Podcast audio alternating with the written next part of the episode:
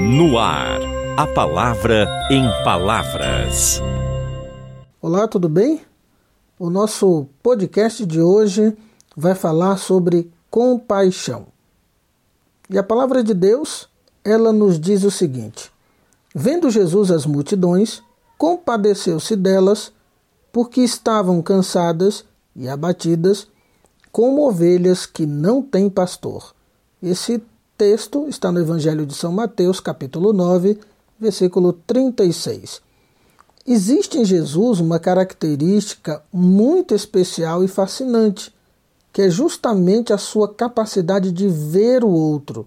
E ele não somente via, ele se compadecia.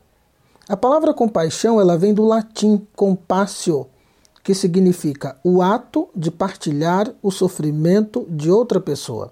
Em latim, Compassio significa entender a dor de outra pessoa, entender o seu sofrimento.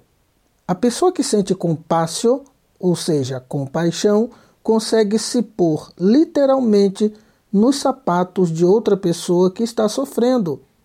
Portanto, ela entende aquilo que está se passando com o outro. Essa compreensão nos leva ao desejo de ajudar, partilhando assim o peso da dor. O problema, muitas vezes, de pessoas que têm cargo de liderança, seja na política, na igreja, numa empresa, é justamente o fato de somente ver as pessoas. O verdadeiro líder, ele vai além.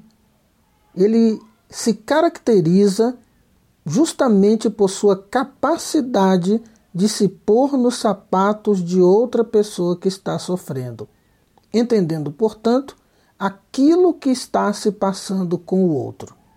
E daí brota o desejo e a prática da caridade para com o outro, distanciando-nos assim de julgamentos, de críticas, distanciando-nos assim de deixar o outro abandonado à própria sorte. Um abraço e até o nosso próximo podcast A Palavra em Palavras.